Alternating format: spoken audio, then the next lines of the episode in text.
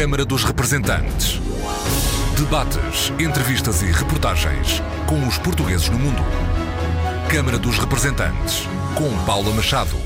Olá, bem-vindos ao Câmara dos Representantes. Hoje a nossa convidada é a eurodeputada Marisa Matias, do Bloco de Esquerda. Marisa Matias, que também foi candidata às eleições presidenciais e que também tem uma história de imigração familiar. Mas hoje estamos com os olhos postos no Luxemburgo. Isto com base num estudo da Universidade Luxemburguesa em que conclui que alunos portugueses estão a ser prejudicados por preconceitos dos professores.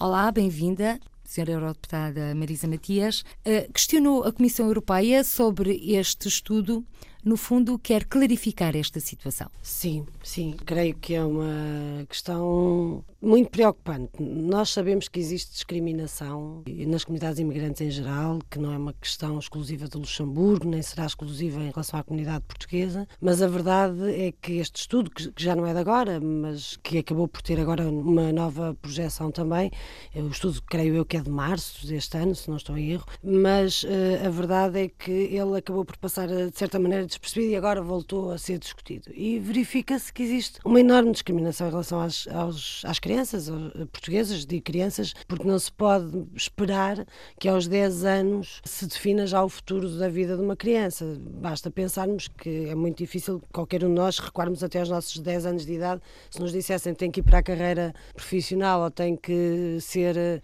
não sei, polícia ou, ou guarda florestal ou, ou tem que ser cabeleireira. Se fizessem isso connosco, nós aos 10 anos podemos até dizer que sim a tudo. E o problema é que depois de estar feita a escolha já não dá para voltar atrás. E este estudo o que revela é que se esta orientação socioprofissional uh, acerta em mais de 90% dos casos com os luxemburgueses não acerta com os imigrantes portugueses. Pelo contrário, falha e muito.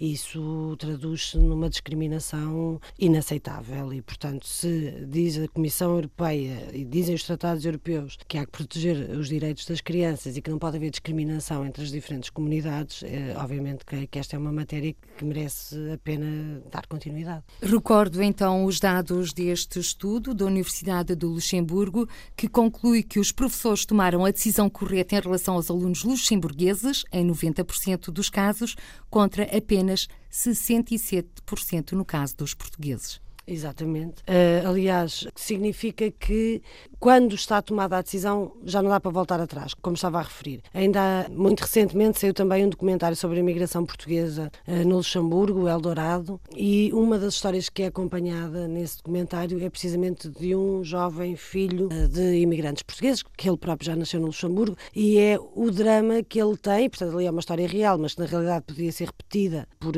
muitos, muitos dos jovens portugueses, o drama que ele tem porque ele no nono ano decide mudar de opinião, ou seja, quer seguir o ensino, a via de ensino normal, e aparece no documentário várias reuniões que são tidas, a mãe dele com ele, os vários diretores de escola, responsáveis pedagógicos, e toda a gente a dizer-lhe já é tarde demais, já não pode ser, não pode ser, é tarde demais, não pode fazer, mas se quisesse continuar a história, não posso. E eu falei não, não, não, é possível, é o que lhe dizem. Eu falei com várias uh, pessoas que vivem no Luxemburgo e, e, é interessante também, no momento em que coloquei a pergunta à Comissão Europeia, recebi uh, muita correspondência de mães e de pais do Luxemburgo a dizer é verdade, é assim mesmo, e isto tem que ser denunciado.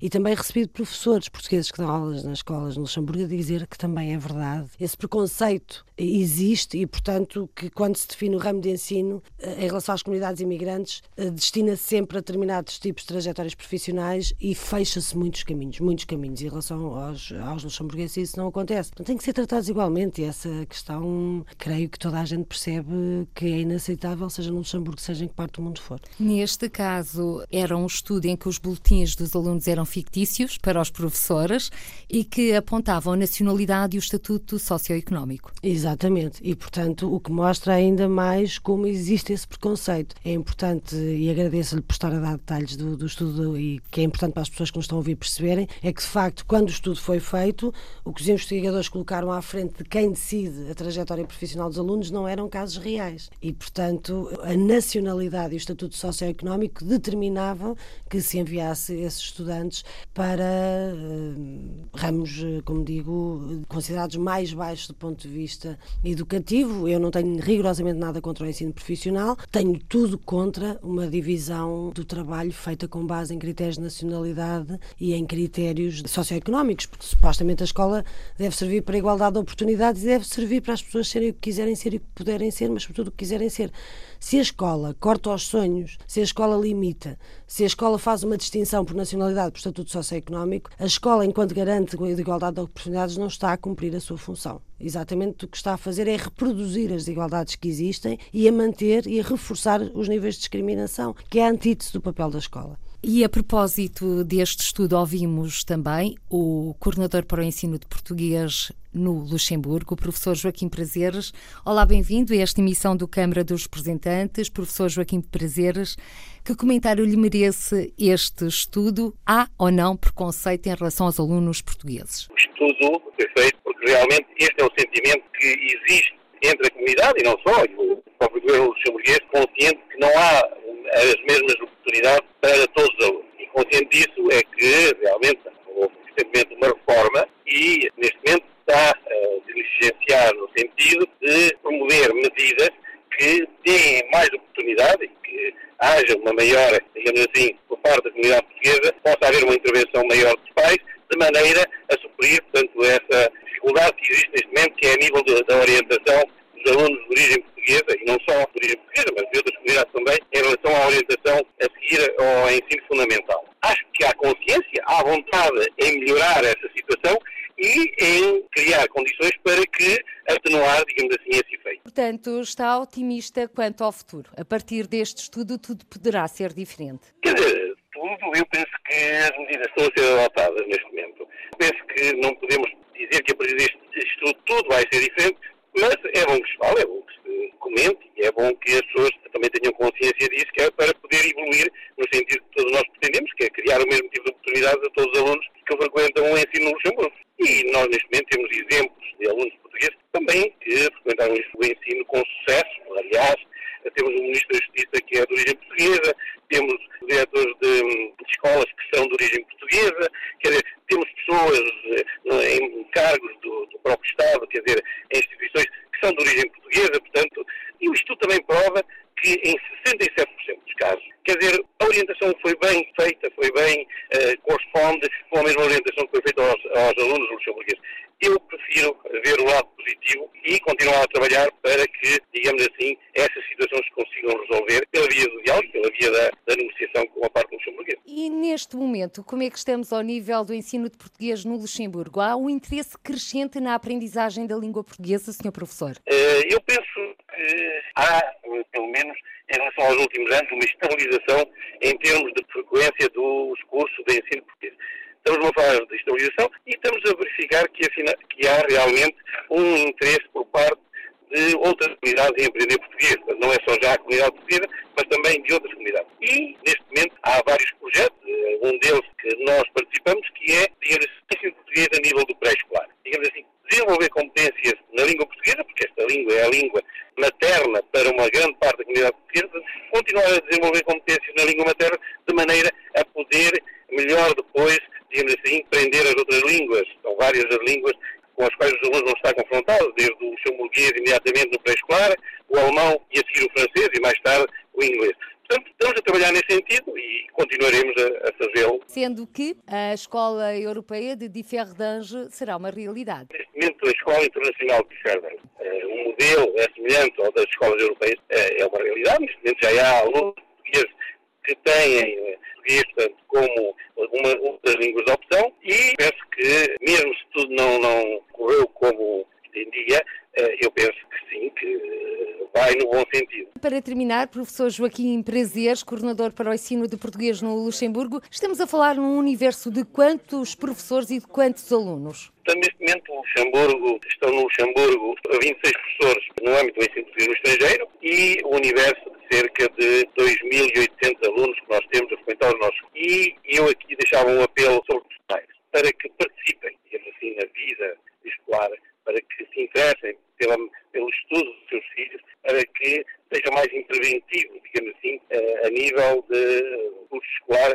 dos seus filhos. É importante darem o apoio portanto, e o interesse pelo ensino e, sobretudo, portanto, acho que é um passo importante para que os próprios alunos também se sintam motivados e queiram, digamos assim, ir pela via da excelência. Muito obrigada, professor Joaquim Prazeres, coordenador para o ensino de português no Luxemburgo, por ter participado nesta emissão do Câmara dos Representantes. Eu é que agradeço. Marisa Matias, eurodeputada pelo Bloco de Esquerda, depois de ouvirmos o professor Joaquim Prazeres, coordenador para o ensino de português no Luxemburgo, que comentário lhe merece? É no fundo, o confirmar esta realidade de que existe discriminação. Sim, é a confirmação da existência de discriminação no, no Luxemburgo. É também, e é bom reconhecê-lo, que neste caso e outros que também existem de alguém que está no terreno e a procurar também ele próprio alterar a situação e a promover a própria língua. Nós não nos podemos esquecer que já houve enorme controvérsia em torno do facto dos próprios alunos muitas vezes não poderem falar português nas escolas e serem castigados falarem português. Portanto, esta promoção da língua portuguesa é fundamental, até porque, sendo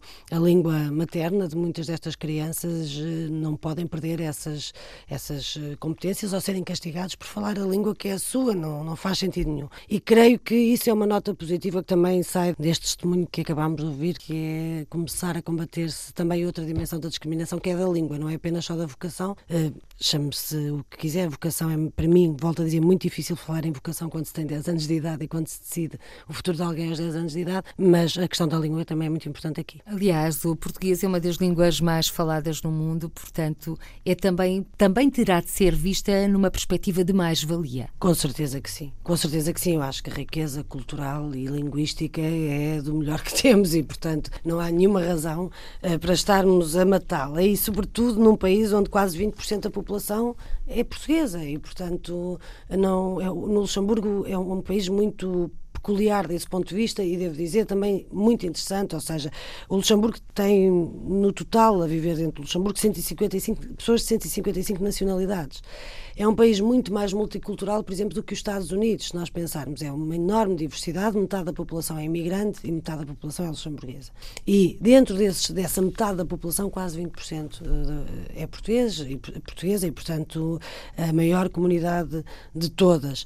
Creio que isso é uma mais-valia para o Luxemburgo. Eh, o, Luxemburgo não seria o país que é hoje sem a força de trabalho imigrante. Aliás, há um documentário que passou na quarta-feira no Parlamento Europeu, uma iniciativa da Marisa Matias, para alertar os eurodeputados para as questões de integração dos emigrantes nos países de acolhimento. Neste caso, é uma vivência de quatro emigrantes lusófonos no Grão-Ducado, em que um dos realizadores é português. Como é que foi esta abordagem no Parlamento Europeu, sentiu que os seus pares ficaram mais alerta para estas situações das dificuldades de integração?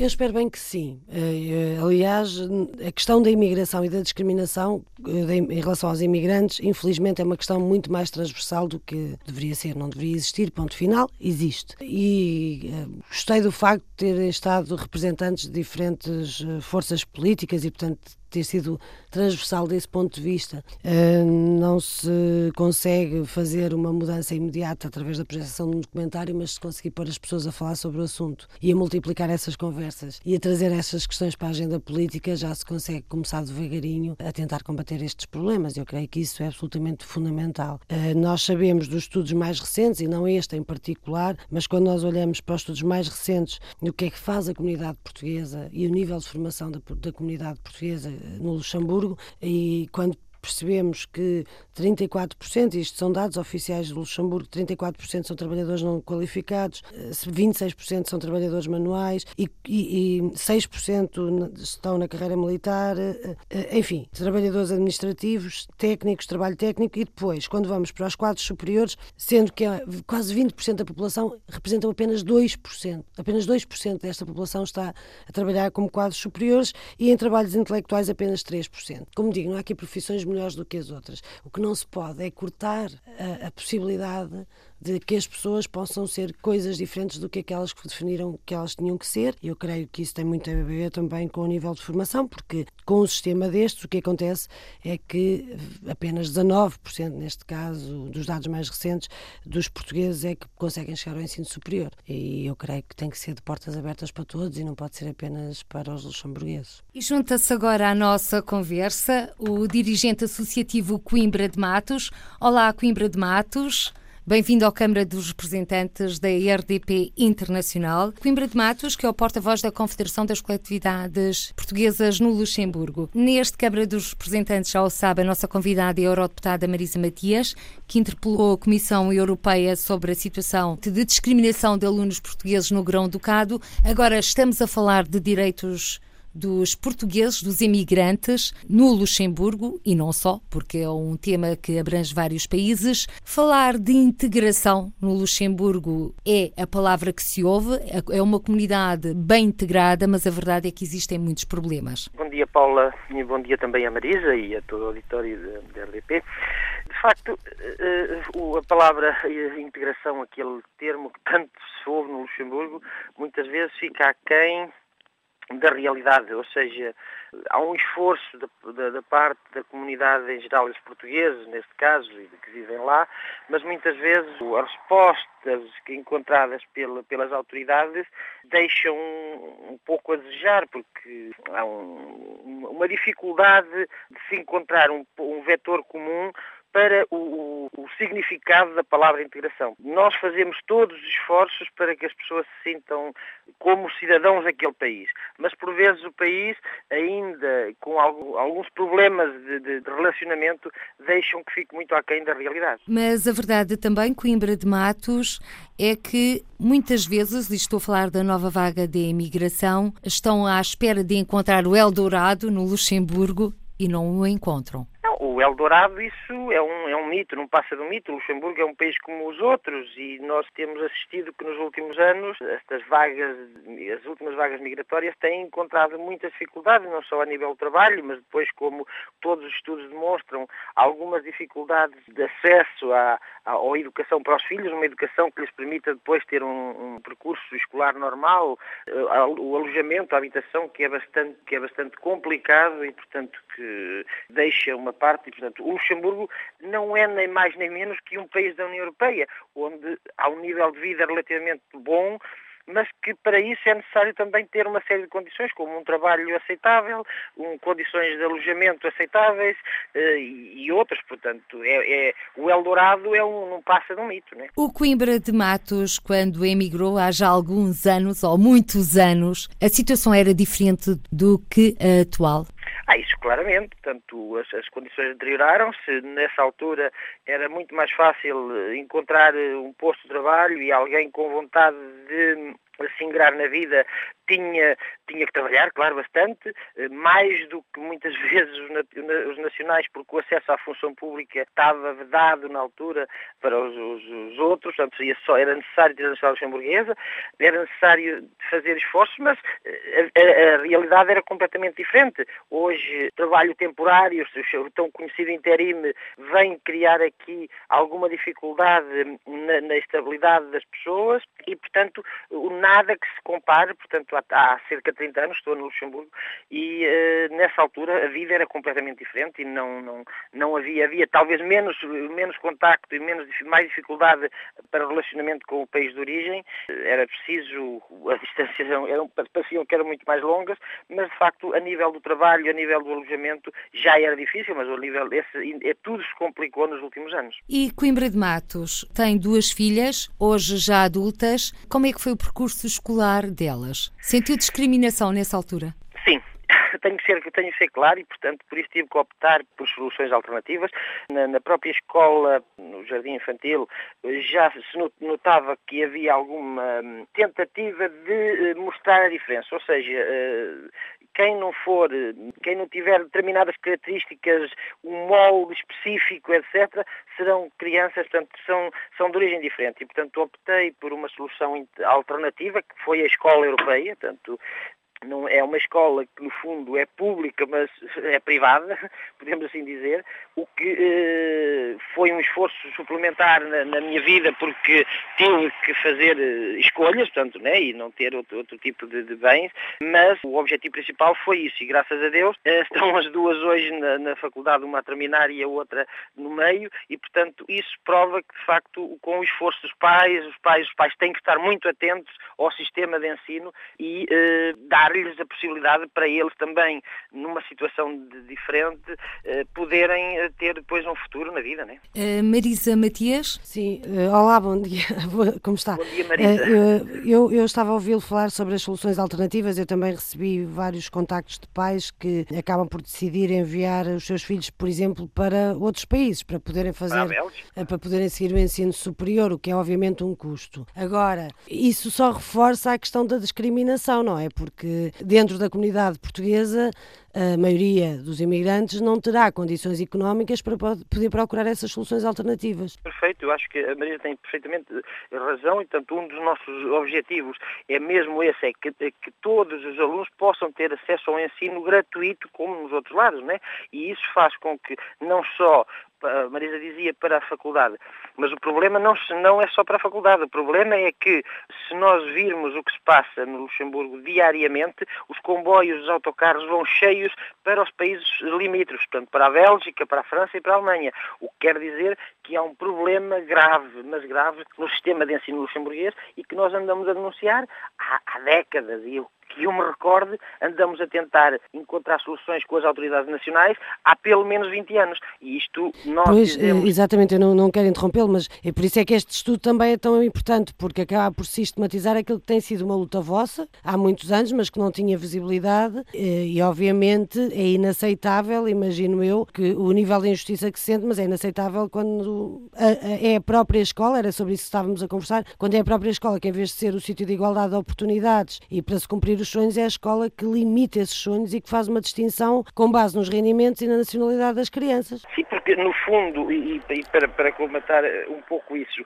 eh, daqui a discriminação é uma discriminação social, no fundo, não quero crer que seja uma discriminação em função da nacionalidade, mas é sobretudo uma, uma, uma questão de discriminação social, porque se nós virmos quem tiver capacidade económica para uh, dar uma outra, uma outra, um outro tipo de ensino aos filhos, há muita oferta. Há a escola internacional, a chamada conhecida por escola americana, a escola francesa, a escola europeia, a St. George International School, há várias escolas que lhes permitem ter um currículo internacional. Mas o importante era que a escola pública luxemburguesa tenha em consideração todos os alunos, nomeadamente os de origem portuguesa, porque a base claro. da seleção a base da seleção que é, é feita... Claro, é exatamente, é exatamente essa a questão de fundo aqui, é, é, porque as escolas privadas podem fazer o que bem entender, a escola pública não pode discriminar e deve garantir acesso a todos, era sobre isso que estávamos a falar. Eh, eu creio que eh, não é apenas eh, uma situação que se passa, eu, eu, imaginemos nos nossos casos, se eu tenho os meus pais, os dois com a quarta classe, se eu estivesse no Luxemburgo, os rendimentos económicos que os meus pais têm, tinham, e com a educação que têm, eu nunca na vida poderia ter chegado ao ensino superior, porque isso ter, ter, teria sido, digamos, contornado logo desde o ensino primário. E isso passa-se em relação à esmagadora maioria, por exemplo, das pessoas em Portugal, que se pensarmos bem, eh, o nível de formação tem vindo a aumentar e isso tem sido um papel da escola pública e, portanto, acessível a todos e não apenas a alguns. Sim, sim. Oh, Marisa, eu, eu, não, eu não queria contradizer, portanto, Marisa dizer que, que provavelmente não teria. Não, há fatores e o grande problema é que não há uma homogeneidade e, portanto, não há uma regra para todo o país. Ou seja, temos casos de sucesso, também temos médicos, também temos, também temos engenheiros, também temos advogados que passaram e, outro, e outras formações, claro, que passaram pela escola pública. A questão põe-se, sobretudo, em alguma discriminação que existe por parte de um lobby de alguns professores que ainda não tiraram da cabeça que a origem social ou cultural não é um fator determinante para o sucesso das crianças. E isso é, tem, tem, que haver regras bem definidas pelo. Porque muitas vezes, da parte dos políticos, há uma vontade que é plasmada no papel, e, mas que depois, na prática, não se concretiza. O problema, precisamente, é esse: é que não há regras. Há um chavão que se utiliza no Luxemburgo que é a, a autonomia, a autonomia das escolas, a autonomia municipal. Muito bem, mas depois, na prática, encontramos soluções de pura discriminação, em que é um professor que, na, em determinada escola, implica com, com todos os jovens de uma certas origens e que, portanto, que poucos desses, só mesmo os muito bons, aqueles que têm muita vontade ou que têm os pais por trás que os acompanham constantemente e que têm possibilidade de o fazer, é que têm sucesso no, no, no seu percurso escolar. Muito obrigado obrigada, Coimbra de Matos, porta-voz da Confederação das Coletividades Portuguesas no Luxemburgo, por ter participado nesta edição do Câmara dos Representantes. Marisa Matias esteve a conversar com Coimbra de Matos. Existem aqui vários aspectos a ter em conta. Portanto, estamos a falar de discriminação, de acesso, nomeadamente à escola, à educação, mas também estamos a falar de integração. E muitas vezes esta nova emigração não está preparada para o que vai encontrar no Luxemburgo e não só. E estou a dizer não só porque também me estou a lembrar do Reino Unido, sim, o sim. principal destino da imigração portuguesa nos últimos anos, onde por exemplo, já existem portugueses a regressar, não só a Portugal, mas para outros países, na sequência do Brexit. Sim, é muito preocupante o que se está a passar na União Europeia a esse respeito. Estamos a falar de cidadãos europeus, teoricamente salvaguardados pela liberdade de circulação de pessoas, mas o que se está a passar nos últimos tempos eh, é exatamente a antítese dessa liberdade de circulação. E uma discriminação profunda em relação a cidadãos, como digo, europeus. Eh, não há nunca nenhum problema para a liberdade de circulação de capitais, eh, nem de mercadorias, mas quando se trata de pessoas faz todas as triagens. O que se está a passar no Luxemburgo uh, também é resultado deste novo clima uh, que se vive no espaço União Europeia. Uh, o que nós vimos na campanha do Brexit em relação a um discurso profundamente racista, a um discurso anti-imigração, e, e quando falamos, por exemplo, no Reino Unido e a dependência que o Reino Unido tem, por exemplo, dos trabalhadores portugueses na área da saúde, se nós pensarmos, se olharmos, por exemplo, para o setor da saúde no Reino Unido, para os hospitais, para os centros de saúde, uma grande parte da força de trabalho, de enfermeiros, enfermeiras e até mesmo de médicos. Há muita gente que foi de Portugal trabalhar para aí, porque pelas qualificações que tem, e agora o que estão a procurar fazer é uh, uma seleção. E as declarações da Primeira-Ministra esta semana uh, são absolutamente assustadoras, quando diz vamos passar de 300 mil por ano para 100 mil e vamos escolher de acordo com as qualificações e com o interesse que temos e com a necessidade que temos para o país. Bem, isto é absolutamente contra qualquer consideração básica de, de, direitos humanos e de igualdade de tratamento. E eu acho que a esse respeito também as autoridades portuguesas têm que estar muito atentas.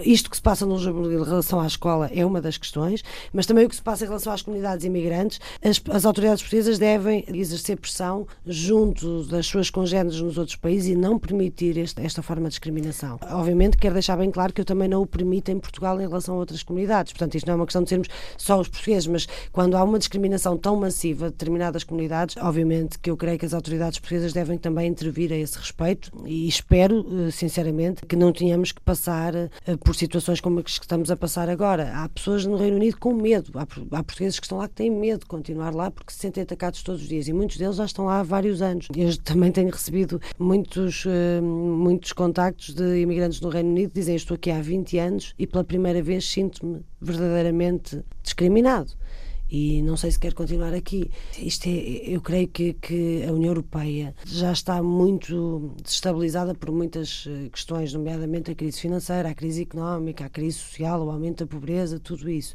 Se nós juntarmos a isto uma crise identitária de pôr os povos uns contra os outros, não há nada que reste deste projeto. E eu acho que esta é a questão de fundo essencial é a questão identitária não pode ser trazida e não se pode tratar umas pessoas melhor do que as outras consoante a sua nacionalidade e dentro do espaço da União Europeia não podemos estar a assistir a isto eh, e ficar de braços cruzados. Sendo que tudo indica a Escócia vai a referendo. Sim, sim. E de facto a pressão que está a ser colocada, a pressão política que existe no, no, no, espaço da União Europeia é cada vez mais crescente e está cada vez mais em torno destas questões da, da dependência ou independência, da, das questões da imigração. E se a Escócia for a referendo, obviamente, isto ainda criará mais um clima de pressão para quem está no, no, Reino Unido. Sendo que muitos dos portugueses que procuraram um novo rumo de vida no Reino Unido, por exemplo, estão também com dificuldades económicas devido à inflação, à parte cambial, já que lá é a Libra e nós trabalhamos com o euro. Portanto... Sim, exatamente, porque houve uma, uma quebra enorme do valor da moeda desde que se votou no referendo do Brexit.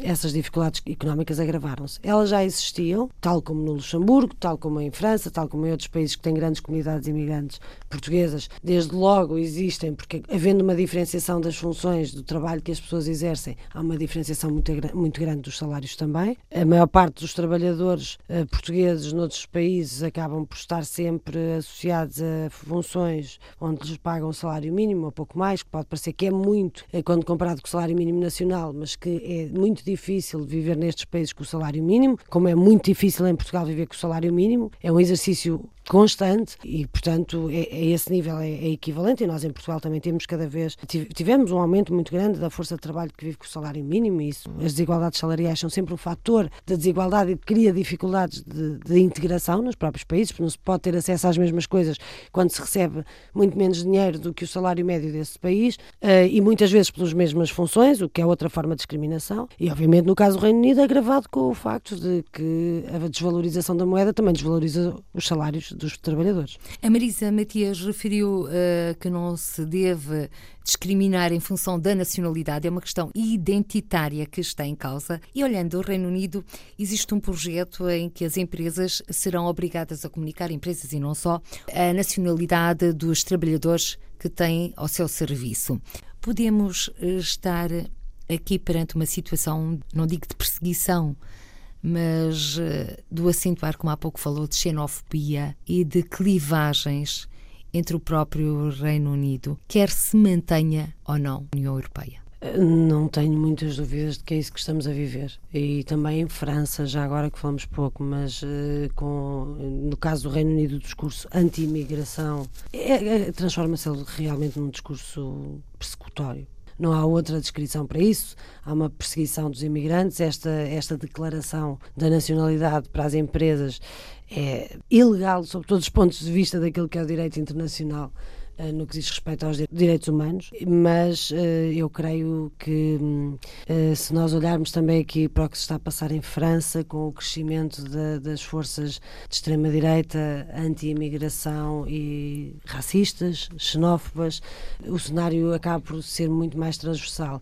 Eu recordo-me ainda quando foram as últimas eleições locais, em algumas das autarquias, dos municípios onde ganhou a Frente Nacional essas autarquias, eu falei falei durante esse período com comunidades portuguesas e diziam: Ah, mas não, nós estamos protegidos. Quer dizer, não existe isso. Eh, quando existe um discurso anti-imigração, afeta toda a gente e é bom que não se crie ilusões e que nem sequer se tente reproduzir o discurso que há uns imigrantes melhores do que os outros. Mas acordaram depois, no dia seguinte, em muitas das comunidades e enviaram os relatos com uh, escritos nas paredes a dizer portugueses fora daqui.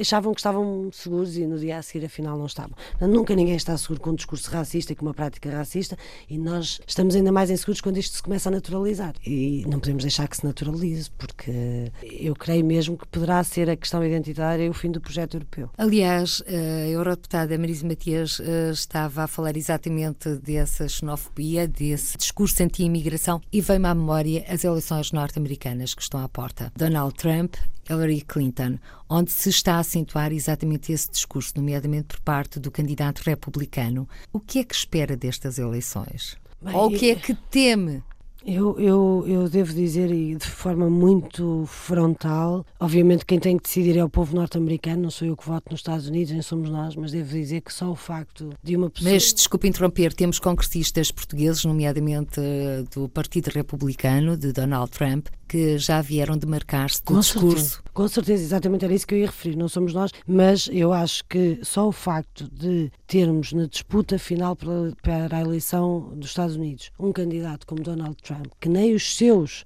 do seu partido reconhecem, mostra como este fosso e este discurso xenófobo e racista se naturalizou em tantas sociedades. Houve muitos líderes republicanos a demarcarem-se de Donald Trump, houve também congressistas, incluindo os portugueses, a demarcar-se, mas a verdade é que este homem não tem limites na forma como vai avançando esse discurso. Quer dizer, ele, quando avança a possibilidade de construção de um muro entre os Estados Unidos e o México, que deve ser pago pelos mexicanos, ou quando fala de se fazer uma espécie de estudos psicológicos e técnico-profissionais, umas, não é, uns estudos, uns testes a todos os imigrantes para saber quais podem ficar e quais podem ir embora.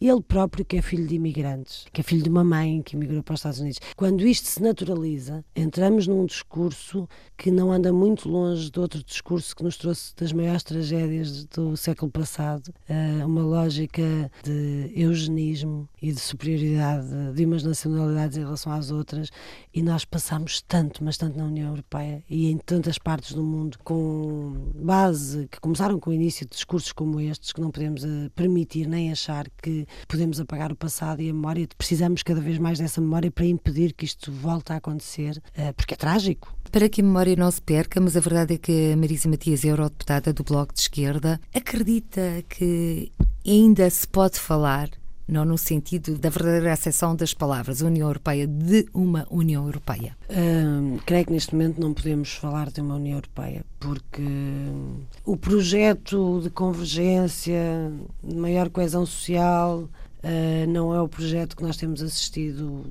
nos últimos anos, pelo contrário, há maior divergência, há um, há um fosso cada vez maior entre os países, entre os países eh, que estão mais, eh, para falar de uma linguagem mais simples, porque já ia falar dos desequilíbrios macroeconómicos e nós temos esta mania de depois começar a falar numa linguagem que ninguém entende. Mas a verdade é que há uma clivagem cada vez maior entre os países, a verdade é que, se criou também uma ideia que ganhou adesão, infelizmente, no espaço Europeia, que existe uma espécie de virtuosos que vivem no norte da Europa e de preguiçosos que vivem no sul da Europa. Isto tudo é falso e nem sequer corresponde àquilo que são os dados conhecidos, mas pronto, criaram-se todas estas ideias de divisão cultural. E quando nós já não temos um pilar social, ou seja, que garanta que as pessoas são tratadas com dignidade, quando na União Europeia temos 20 milhões de pessoas a viver abaixo do limite do limiar de pobreza, estando nós na região mais rica do mundo e se ninguém queimou dinheiro, se ninguém o rasgou é porque ele continua cá, mas está muito mal distribuído e cada vez mais mal distribuído. Se nós temos níveis de desemprego inaceitáveis como aqueles que, por exemplo, temos em Portugal eh, e que deixam tanta gente numa situação imprópria e inaceitável também ela no contexto de, de, países como, como estes que não lhes faltam recursos, volto a dizer, que há uma má distribuição. E se ainda por cima juntamos a isto um discurso de racismo, de xenofobia, eu sinceramente, e a solidariedade desapareceu, eu não sei o que é que resta da União. Marisa Matias, eurodeputada do Bloco de Esquerda, que também foi candidata às presidenciais, venceu Marcelo Rebelo de Sousa, hoje o Presidente da República. Nestas eleições, os portugueses residentes no estrangeiro votaram também, puderam exercer o seu direito de voto. Aliás, podem exercer o direito de voto para as eleições presidenciais, voto presencial, para o Parlamento português, Assembleia da República, o voto por correspondência e para o Conselho das Comunidades Portuguesas. Aí o voto também é presencial, bem como para as eleições europeias. Como é que vi esta não uniformização de votações. O sistema eleitoral, eh, para quem está fora do país, é indescritível.